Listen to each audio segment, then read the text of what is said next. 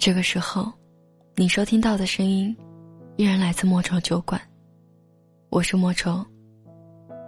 如果你也有好的文章想与我分享，请添加我的个人微信号，搜索“主播莫愁”的全拼，就可以找到我。今天要跟你分享的这一篇文章，来自乌良。谁没有一些搁浅的爱情和梦想？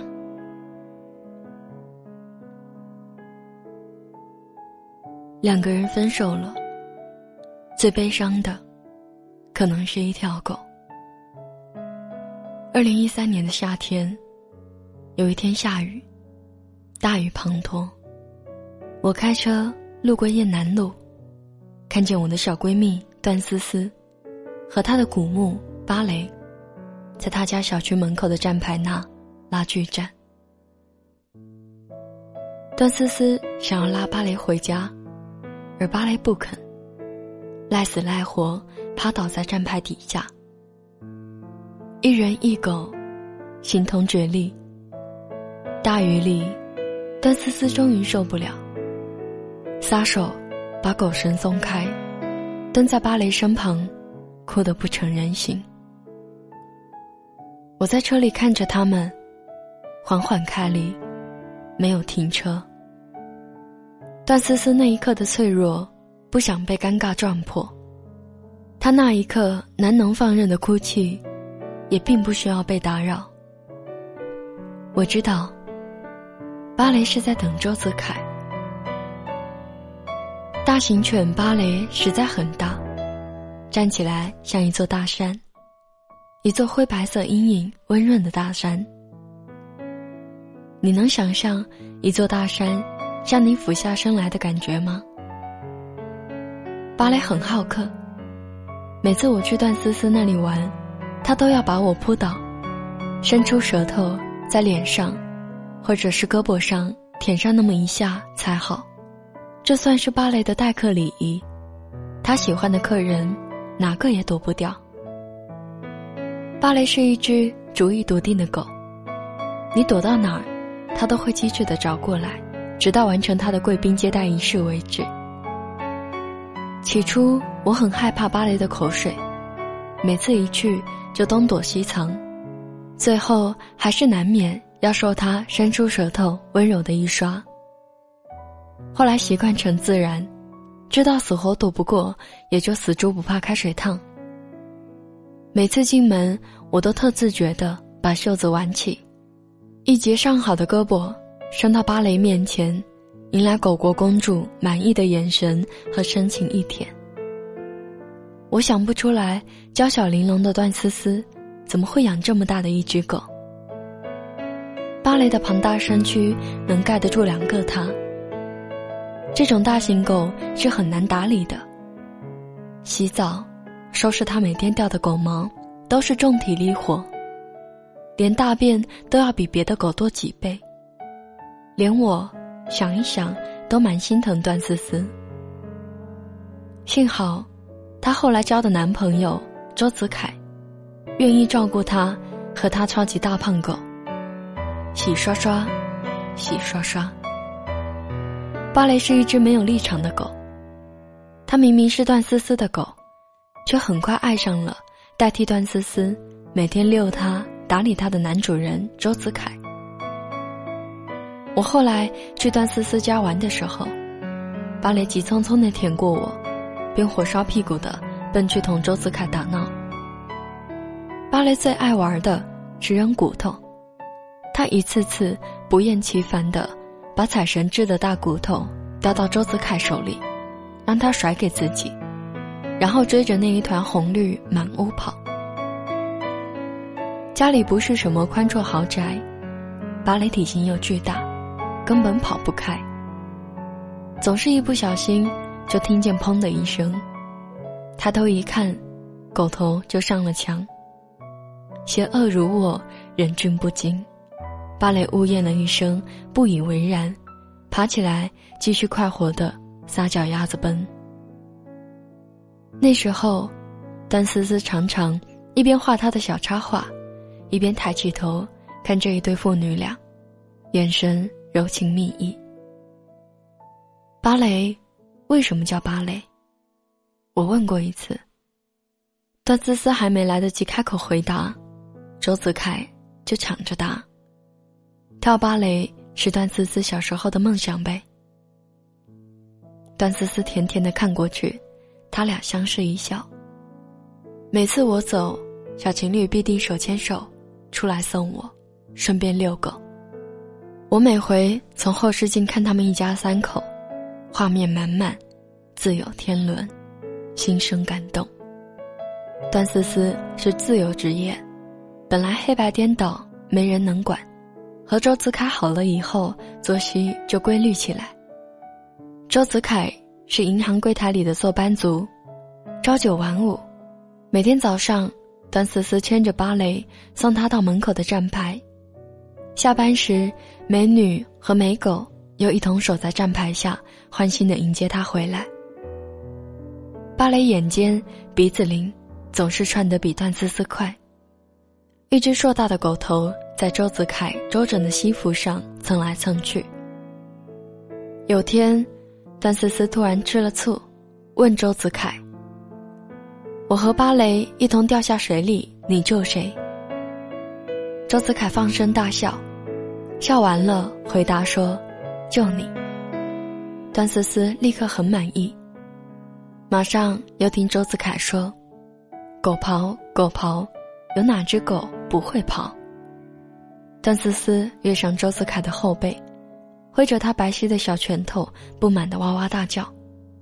周子凯嘻嘻哈哈的，背着段思思往家里跑。芭蕾在身后不知所以，快乐的左摇右摆跑起来。那样的晨光多好，好到让后来回忆的人足够悲伤。他们分手以后，段思思看起来还好，忧伤难免，倒也算平平淡淡，没有过过激的行为，他只是时常珍重，发呆的模样让人一眼看去，谁也不知道他是浪荡到了有周子凯的过去，还是牵挂着没有周子凯的将来。有一天，我正在出租车上，段思思给我打电话。他无端端的问我：“张朵姐，你说，爱情有什么用？”我想了想，回答他：“爱情本来就不是拿来用的。”那是他和周子凯分手的第二个月。比段思思要失控的那一个，是哀怨的古墓芭蕾。在他那样犟的狗脑袋里，根本就不理解。为什么人的世界里，分离和爱，都可以是翻云覆雨的事情？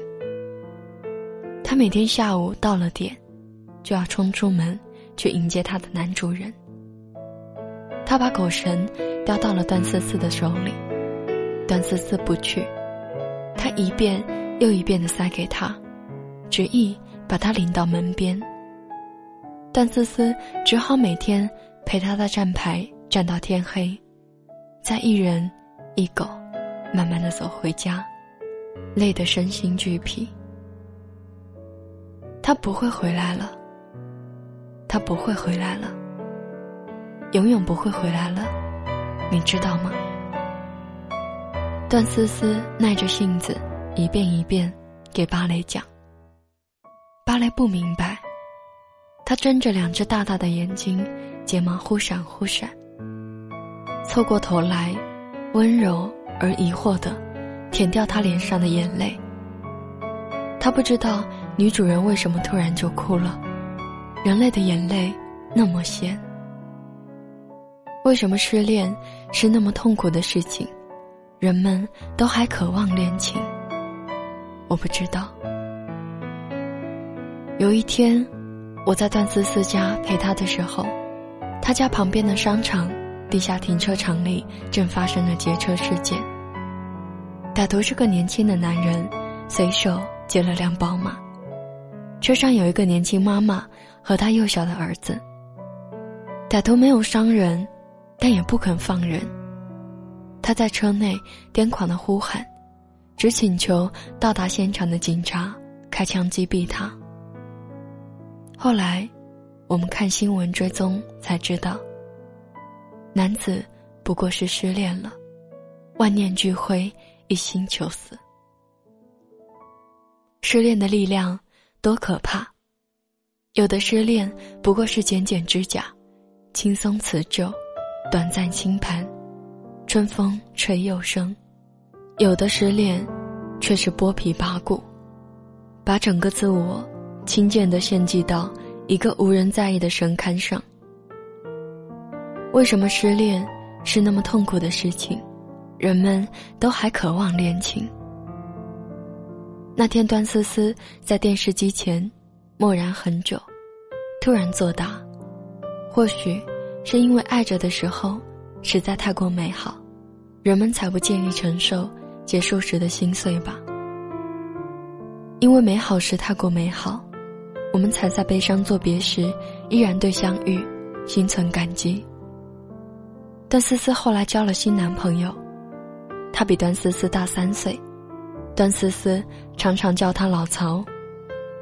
老曹有自己的公司，自己管着自己，公司比较成熟，他的时间很自由，每天早早下班回家遛芭蕾，给他的小女朋友做饭。芭蕾那会儿，偶尔还会奔去站牌，站那杵一会儿。一条静默的大狗，看上去有些呆呆的，也只是一会儿。他大概自己也不记得在找什么了吧。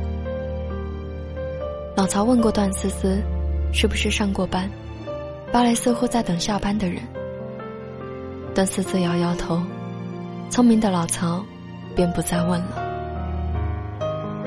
老曹对芭蕾很好，他喜静，自意老年人，不爱跑动和过于激烈的运动，很少陪芭蕾奔跑游戏。但他对芭蕾的照料很上心，不用狗粮打发他，三天两头的炖骨头和料理猪肝给他吃，很勤快的给他洗澡和打理毛发。芭蕾有一天半夜不舒服的哼哼，段思思本来打算明天再带他看医生，老曹坚持要半夜爬起来，带他出门去了自己的兽医朋友家。段思思问老曹。为什么那么喜欢芭蕾？老曹刮刮他的鼻子，笑着说：“因为我不在的以前，是他替我守护了你那么久啊。他把我的小公主护得那么好。”但思思鼻子一酸，眼泪就差点掉下来。老曹曾经经历过什么样的伤心事吗？他曾爱过谁？被谁爱过？他在爱里又经历了怎样的恩慈和辜负，才成长成了今天这样温厚柔软的人？但思思猜想是这样的，但他从来没有问过他，以后也不想问。他得到了正当好的他，在他尚且算正当好的年纪，他对命运满怀感恩，这样深沉的感恩足够让他宽恕曾遭遇的不舍离别。和老曹在一起的日子，安稳而幸福。老曹每天下午从附近的菜市场买菜回来，用心做饭。他记得段思思生活里的很多喜欢和不喜欢。每晚吃过饭，段思思都在老曹的臂弯里，和他头低着头一起看一阵电视剧。而芭蕾早已习惯跟过来，卧倒在他们身边，把他大大的脑袋架在老曹的腿上。很快就睡出满满一张狗脸的心满意足。老曹曾经想给段思思报个芭蕾班，他说：“有梦想，不如就去实现。”段思思摇摇头，微笑着拒绝了。那时候，他想起很多事。五六岁的时候，他想要一个漂亮的玻璃糖罐，里面装满各式美味的糖果。七岁的时候，她想要一条层层叠叠、隆重过人的洁白公主裙。再后来，她希望能够成为一个芭蕾舞者。踮起脚尖被全世界最近的那一束灯光照耀。成长里，她有过那么多的梦想，后来都能被轻易的实现，但是她再也没有去实现过，因为过期的梦想，已经没有了意义。过期意味着不再被渴求，不再被需要。生命里会过期的东西实在太多，诺言会过期，眼泪会过期，爱会过期，等待一个人的心也会过期。谁都曾经梦而不得，谁都曾经无可挽留，那么就允许生命里存放一些被搁浅的美好吧。在那么多无可挽留的过期里，段思思想，唯有好好爱着当下。大概才是对自己最大的善待。在接受了老曹在不夜城突袭的当众求婚，戴上了老曹亲手给他戴上的订婚戒指后，段思思终于同意搬去老曹的房子里。搬家那一天，芭蕾很着急，见很多东西被搬上车，生怕段思思会遗落他，早早的就跃上老曹的越野车后备箱，趴好了。便不肯下来。车开离的时候，段思思扭头凝视了一会儿家门口那个熟悉的站牌。烈日凛凛，空无一人。去年那个多雨的悲伤夏季已经过去，他和芭蕾早都已经上了岸，在时间的春暖花开里，所有的伤口竟也早渐次愈合。这世界，四季交替匆匆。春花谢了秋红，一个人，一只狗。原来没有谁会永远在原地等谁，这是苍茫时光里属于我们的残忍，也是恩赐。节目最后想把这一首来自石心慧翻唱的《遗失的美好》送给你们，我是莫愁，